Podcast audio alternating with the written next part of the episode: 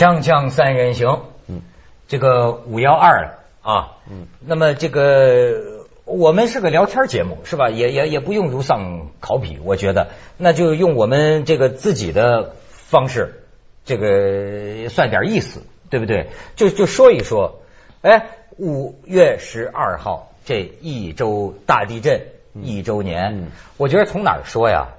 你还记得一年前各位什么情况吗？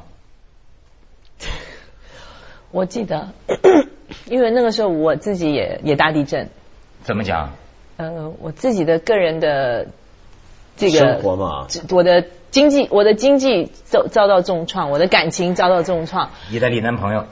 哎，对吗？对，就是一年过去了，然后我自己那个段时间也在灾后重建，然后那那几天呢，我刚好那么巧，我一辈子没有拍过喜剧片，我就那个时候刚好在拍，在台湾拍一个喜剧，然后那个时候因为全部都在棚里面，三机作业，然后工作非常紧张，在里面就要不断的搞笑啊，发挥自己很多那种。其实心里面是很伤痛的，自己心里是很伤痛。但是艺人呢，就强颜欢笑。是那个时候，其实呃，整件事情也还没有曝光，所以也没有任何人知道，只是觉得说，哎，广美好特别哦，竟然在台湾拍电视剧，那是我第一次在台湾拍电视剧。然后那个剧本真的是非常的搞笑，我饰演因为千那种非常任性的千金小姐。然后一出来外面，我们有几个大电视在外面，然后就看着那个那个地震的那个直播，然后看的那个眼泪是哗哗直流，然后就是那种心。里面那种交战，就是自己出了事儿，看眼看别人出了事儿，然后一进到棚里面去，完全又是那种面具一戴，就马上又是另外一种局面。哎呦，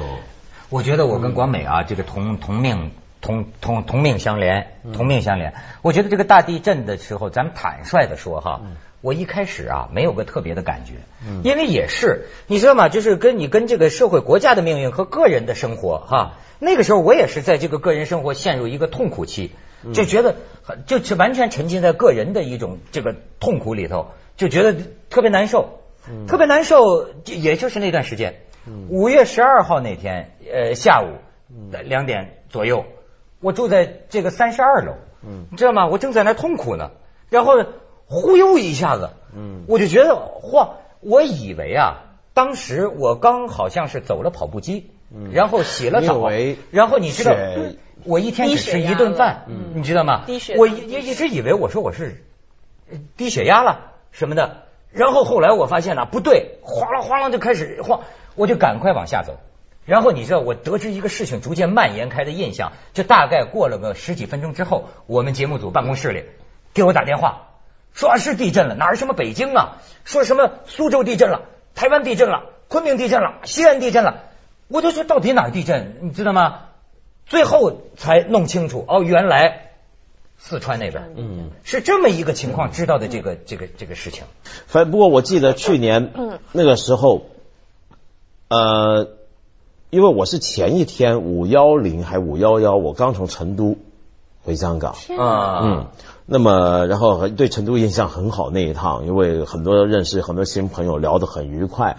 然后就回到香港，然后那天下午我就是在写稿，其实在香港感觉不到，在写稿。那么后来突然就是有人打电话来说，呃，地震了，然后因为香港知道的很快，因为是好像是外国通讯社先报的这个消息，所以传的很快。然后大家马上就开始知道，哦，原来是四川地震。那么一开始呢，还觉得不会很严重吧？呃，不知道在什么地方，说不是一个。人口特别稠密的地方，当时一开始有消息这么讲，然后才发现情况很严重，我就整天就在打电话给成都的朋友嘛。那因为不止成都朋友，我还认识一些都江堰的朋友啊，整天就打不到，就整天找不着，那整晚就在那看电视。就我那天我记得我还写写日记呢，嗯，我写日记，说实在，咱就坦率说哈，是这个人呐，人性就我的人性不好吧，我当时还说。我说这个那么多人的这个地震，那么多人这个呃死了，但是我还沉浸在我个人的痛苦里面。我记得我还写这样的话，你知道，就一开始觉得好像还挺远。那你还算很有反省能力啊。呃，你你知道我是从什么时候开始就说这人是很自私的？说实在话，就没见着的时候，还是想着自己的事儿，然后想着就就有很多工作，就比如到上海去参加那个赈灾晚会，又回到凤凰。我就觉得啊，我真正的是到了去成都嗯，我在那儿有一个赈灾晚会，然后也不知道是怎么，我就看着这个电视，电视上播的都是这些抢救啊、挖人的这个啊，我就是到了那个时候，你知道吗？就一个人在酒店房间里就开始流眼泪，然后就是我就是嚎啕大哭。其实这一次看到成都的地震，我我多多少少心理上有一点点怎么讲那种就觉得无力感。帮不上忙，一来因为真的太远，二来我自己都自己的生活都大地震了。但是你看了每天看了电视上那样子一个画面，因为我还记得那是九二幺的时候，虽然它在南投是在台湾的中部，可能跟台北有两两三小时的车程，但是那个时候的那种那种全民一心，就是那种。哇，送家里的干粮，就是真的是家里面有什么饼干、糖果，管你进口的、国产的什么东西，反正你就是有什么东西，有矿泉水、有棉被、多余的那个叫什么睡袋啊，对，然后帐篷，就是大家哎，谁有车赶快来接我，我要把那个物资集中到到到什么一个广场里面，然后让他们送过去。就说你起码那个时候，你觉得我好像还可以做上一点点什么事情。嗯，你看到成都的这个事情的时候，你就会觉得说无力感。非常无力。我就开始有有有一个什么样的画面呢？就是在上海，呃，就是全国哀悼日那个时候，我也是印象很深。就是你说的这种万众一心呐，我现在开始怀疑，就是这个要是万众要是同样的在一种情绪里哈，它成一些物理的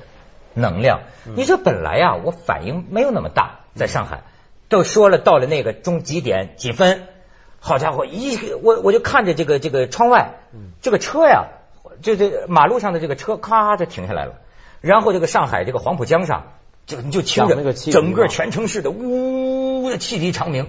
哎呦，我就觉得突然间是一种从外面袭来的，一下子我觉得觉得刺痛了我的这个心。你说我是这个，当时我就那个情况，哦，好像真的是感觉到这个叫全国哀悼日。我就我就有这么一个一个感觉，突然一阵刺痛。我是对这种集体的热情或什么，我一向都很免疫的。嗯，就是我通常在大家都很狂热啊那种时候，我就会不自觉的把自己推出去。当然那几天也会很难受，但我我也没怎么哭，其实就只不过流下一两滴眼泪看电视的时候，呃，大部分时间很冷静。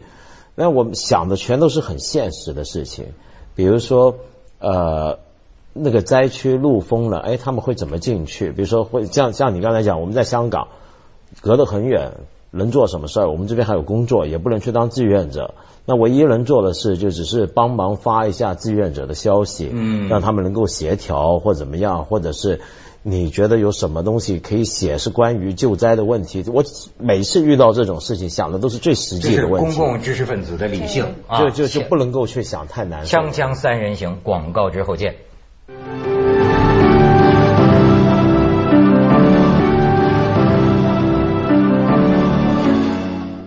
我现在觉得呀，就是说这个记忆哈，呃，一年了，你说起一个一个记忆，你看刚才咱们三个人说的，我就发现啊，过去我们说的什么历史记忆，对过去的记忆啊，基本上是一种主旋律记忆，嗯，你明白吗？中心思想，像我们从小学作文，中心思想主题的一个记忆，比如说像你说的众志成城、万众一心，是这样的记忆。可是我实际发现，大家静下心来聊天。每个人的记忆都特别的具体，嗯，特别的，比如说你看啊，我那天看一个博客，就是一个妈妈，她就说她七岁的女儿在地震当中死了，然后你就看她的这个记忆啊，太具体的一个人，就是说，呃，我妈妈记得你一岁呃在干什么，这么五岁在学弹钢琴，六岁在跟哪个哪个老师学古筝啊，七岁在学会了骑自行车。你明白吗？他这太具体的一个一个事情，但是就这样一个生命，夸没了，你明白吗？我懂，他是，但是他是一个人一个人的，你知道吗？他不是说一个一个数字，说几万人，当然啊，是吧？当然，所以我觉得我去年的时候，我记得我还写了一些悼词，嗯，呃，那那个悼词，我一直相信悼词啊或者仪式这些东西是给生在生者，不是给死者的，死者已矣，对不对？但再生者需要的，比如说需要安慰或者需要哀悼，那个安慰是怎么回事呢？就是说，呃，你要让这些再生的人知道，他的亲人、他的朋友、他的老师，他不认识或不认识的人，这么一批的离开了，啊，他们在地球上留下一些东西，那些东西还在我们身上。就我常常在想这个东西，我们跟死了的人的关系是什么？主要就是记忆，或者他留着下来的一些东西，在我们身上是看得见的。比如说我的某种习惯，假如有一天我亲有有有一些在你身边很重要的人死了，你跟他一起生活那个习惯会在你身上继续下去，对不对？嗯那你想到这个，你就会想到这就是我跟一个死者的联系。那所以我觉得这种记忆是很重要的，而且这个记忆我们把它发挥出来，就是一个广泛的同情心的基础。我为什么觉得那种一霎间的集体热情对我来讲，我好像本能的免疫或者是有距离感，就在于那个东西来的很快，去的也很快。嗯呃，那个东西跟真正的对个体的同情心是不一样的。你如果我们要靠那个东西来推动我们对于灾区或什么地方做什么事儿，它是一时的。那现在过了一年了，我们现在要做的事情就是靠对具体的人的感觉了。嗯那这种具体的人的感觉，就首先需要就是我们要想到，就像你刚才说那位妈妈，她的孩子死了，她现在需要的是什么？她想要的是什么？你就想到这里面死的每一个人，他的亲人、他的家人、他的同学、他的老师、他的同事，呃，他们想要的是什么？他们对死去的人的感觉是什么？那从这个地方开始，我就想起来，就是我们真的需要把一个一个人的故事重新还原出来。那第一步当然就只是说啊，我们找回所有的名单，因为到现在也还没有。呃，到底死了多少人，数字也没有。但是到了下一步的时候，就是甚至是应该有口述的经验。这个经验不是为了要揭人疮疤，让你重新记一遍很痛苦，而是为了让他说出来之后啊，他其实是一种释放。啊，你知道我那天就是因为这这一年来，你不就发生了这个有干部自杀，那么西就北川那边有就就在新闻上，反正有有两个自杀，然后说那个宣传部的一个一个一个县的宣传部副部长，嗯自杀之后，当时我们找了一个北大的这个心理学博士，嗯他呀就教给我一种这个心理学，哎，我这我才知道这个人呢挺有意思，就是说。你看有一个作家哈，在书里写过他的一种心理状况。他说我这个人呢是什么呢？事儿没来的时候，我怕的要死，嗯，但是事儿真来了，我平静的跟鬼似的，就是完全完全免疫，完全平静。但是我听了这个心理学家跟我讲啊，我就发现啊，其实有两种可能，一种可能啊是你真的是心理坚强，处变不惊，但是再一种可能就是你当时不知道你已经崩溃了。你知道吗？不是，是人的这个心理啊，有一种自我防御、自我保护机制，就是碰到特别大的灾难或者冲击的时候，突然间他发现你这不行了，你马上要崩溃，咵一下，他就把你的心呢，就像他们说，就像一个蜡，像那个蜡壶上一下子给你包住了，包住了，暂时啊，你就阻断，就就你没有感觉，甚至你就看着麻木嘛麻木。他们说像唐唐唐山大地震，第一瞬间过去之后，人们见到之后就问：哎，你们家还剩几个呀？你们家还剩几个呀？对，这这好像恍若无事一般。他说，但是这个人家这个心理学这老师就说了，但是这个蜡封上的这个膜，几个月后、半年后、一年后，甚而至于十年后，它慢慢的会融化，融化、融化、融化之后，暴露出里边还是那颗百孔千疮的心。嗯，就说这种这种这种伤害啊，但我觉得这种机制其实是为了帮你抢时间。那刚才您讲的就是说有一些死者，那死者已矣，来者可追。那你还要想到，就是除了死掉的那些人之外，还有一些在那个灾中，在那个地震当中残障的人。因为我上周去了一趟绵阳。去的目的其实就是要去协助一个在呃那个地震当中，他完全他因为他的腰椎受到很大的那个伤害，他半身不遂，瘫痪，他半身不遂。但是呢，就是说他不是唯一的一个，那么多数百个跟他类似情况的人，但是他起来了。怎么说他起来了？他获得很多人的关注，因为他真的是在复健，在康复的那呃复健期里面，他非常的努力。就是说，大家伤有些伤没有他那么重的，还在那边啊，我很可怜，我起不来什么。他就是每天不管不管不管，就是自己很努力的。他现在开始呢，已经能够推着轮椅在。家里面来去自如，而且呢，他不断的一直发出这样的讯息：我要当一个残障的运动员。嗯所以就是说我我觉得，我觉得就是说那个机制起来之后，其实就是给你时间，让你选择我要向上走，我要向下走。你如果要自己沉沦，你可以永远的保持一个千疮百孔的心。如果你愿意让你自己复原好起来的时候，你在那样子一个蜡封的机制的情况之下，你其实有时间可以让你自己慢慢修复你自己的。有的人能自己修复，对我觉得但是因人而异呃，因人而异。有有的人，你比如说，我现在就学会很多招，就原来人是需要帮人的。嗯就我实际上我直到现在啊，嗯我都认为我内心呐、是一个人。嗯我觉得跟你跟别人没有关系，什么事儿我自己受着。呃，但是呢，从这个大地震这个哈，我我才开始意识到，有些时候一个人是撑不住的你比如说这个，像这个心理学家就讲啊，其实说白了，你得再找个妻子，再找个丈夫，就是他提出的一种方法，要有新的温情，要有新的家庭机制。如果失去亲亲人了，没有孩子，那么如果说失去了孩子，如果你能尽快再要一个孩子啊，这个东西对你就有很大的一个一个帮助。嗯啊可是问题就是说，你刚刚讲那个我知道，但有一些情况我们要注意，就是呃，这个伤害不一定是站得起来的那种。比如说你说很物理性的，比如说身体受伤想要复原，但有时候比如说你失去家人嗯或者怎么样那种感觉啊，它不一定能够很顺利的站得起来。呃，而且有一些创痛它是被埋没的嘛，就那个蜡啊，哎那有些蜡就会阻隔你的记忆或者怎么样被埋没掉。嗯呃，当然你说它是有个保护作用，比如说有些人在车祸，嗯会把车祸的瞬间忘掉，对，记忆空白。对，记忆空白，那可以是好事儿，但有时候它也会造成恶果，因为被压抑的记忆啊，就等于是这个呃神经有时候被个肿瘤压住，你不你是不知道的。呃，可是你会出现行为上很怪的东西嘛？啊这个神经上性格会对改变对，同样的，这个记忆的这种肿瘤也是一样，它压住你一些东西，你释放不出来，你以后有一辈子总会有一些怪怪的东西，那个就是一些很多精神病的来源。所以有的时候咱们很感慨啊，你比如说中国，咱们就呃一弄弄一个什么无名烈士纪念碑，无我无名什么什么，但是你看这个美国，像那个诺曼底诺曼诺诺曼底登陆，或者是越战纪念碑越战纪念碑，或者是那个珍珠港，你看他就是哎一个一个是谁，什么番号，他是什么什么什么，他一个一个都是有名有姓的人呐，都是很具体的个人呐。嗯，锵锵三人行，广告之后见。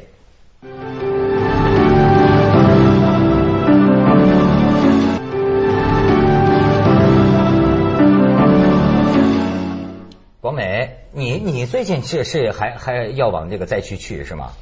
对，嗯，应该是呃，就是中国那个扶贫基金会，他们就等于邀请我去成为他们一个扶贫的大使，就是帮那边的小朋友、灾区的小朋友送一些包裹，送给他们读书需要用的这样子一个东西。就是说你，你去到那里呢，你看到，就像你讲的，你看到他们的样子的时候，你会觉得好像没有事情发生，